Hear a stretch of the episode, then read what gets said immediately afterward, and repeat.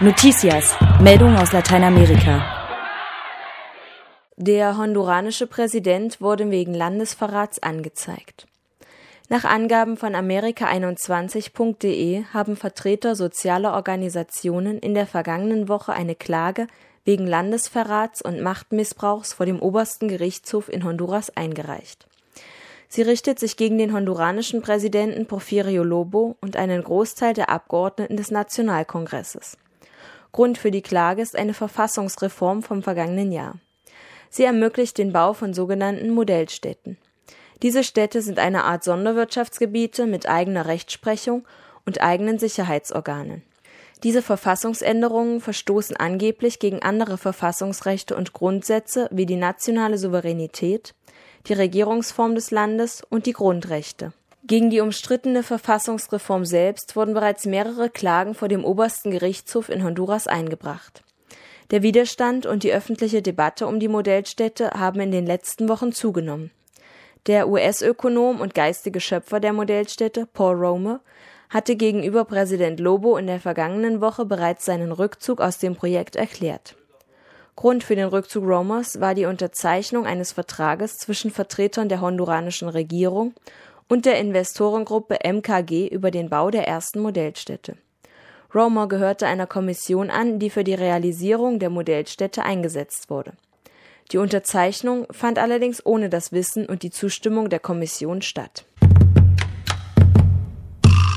In Mexiko wurden Websites der Regierung gehackt. Das geht aus einer Meldung von Amerika21.de hervor.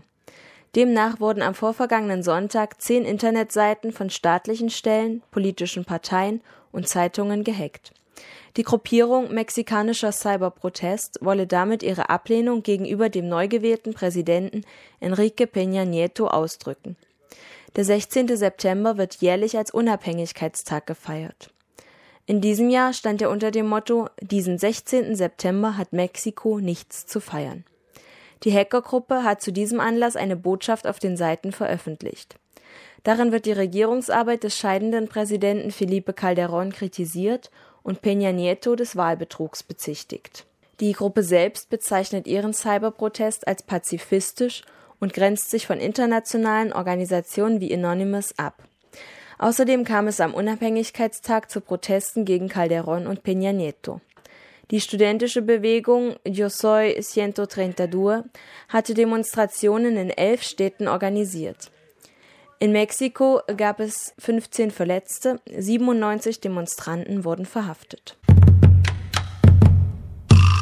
Bei Zusammenstößen zwischen protestierenden Anwohnerinnen und Anwohnern einer Goldmine und der Polizei ist in Peru am vergangenen Donnerstag ein Mensch getötet worden. Mindestens vier Demonstrierende und drei Polizisten seien verletzt worden. Das berichtet der evangelische Pressedienst. Rund 150 Anwohner einer Ortschaft nordöstlich von Lima hatten die Zufahrtsstraße zur Mine der kanadischen Bergbaufirma Barrick blockiert.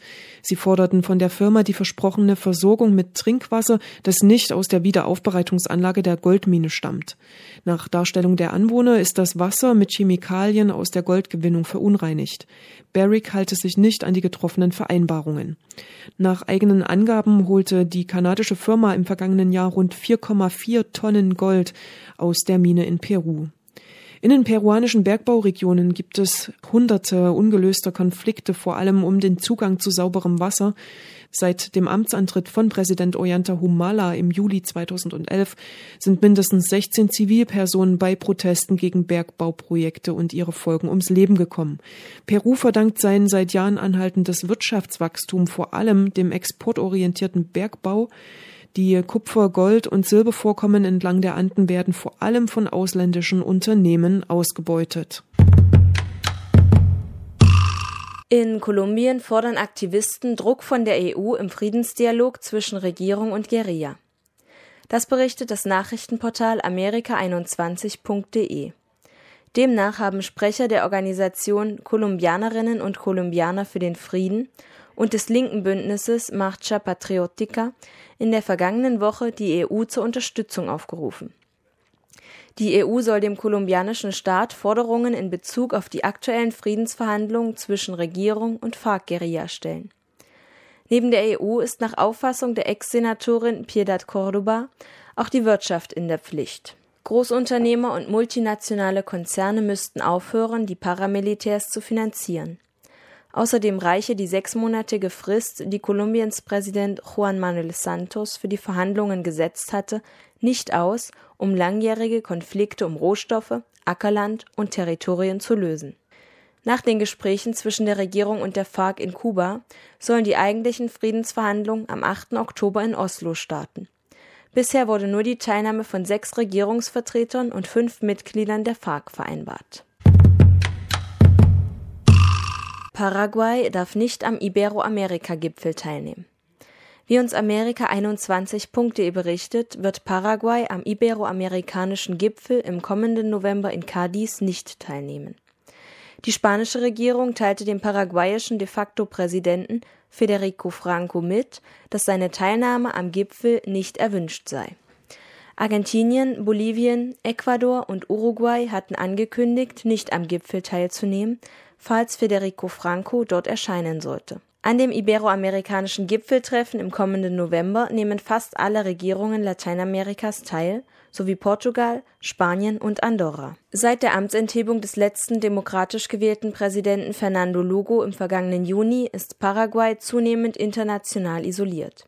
Aus den Bündnissen Mercosur und UNASUR wurde Paraguay bereits bis zur Wiederherstellung der Demokratie suspendiert.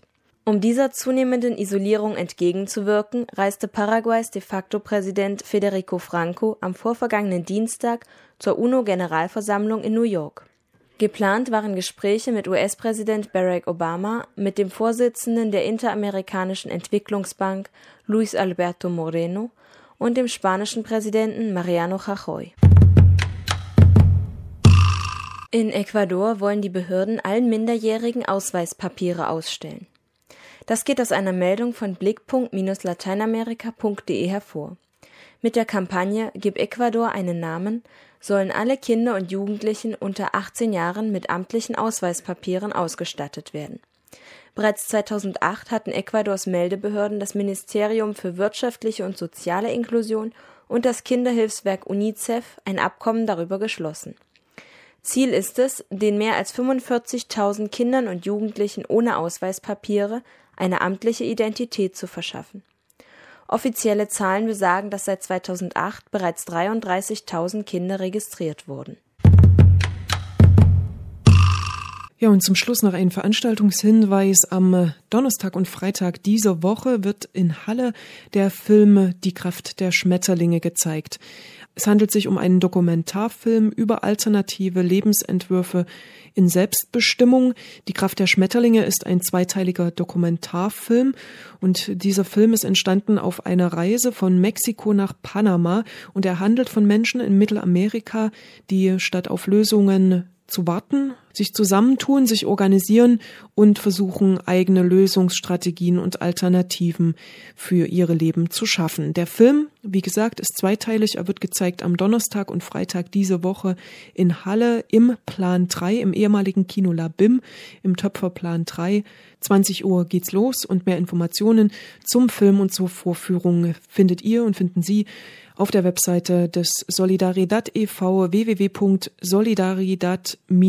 www.solidaridad-ev.org.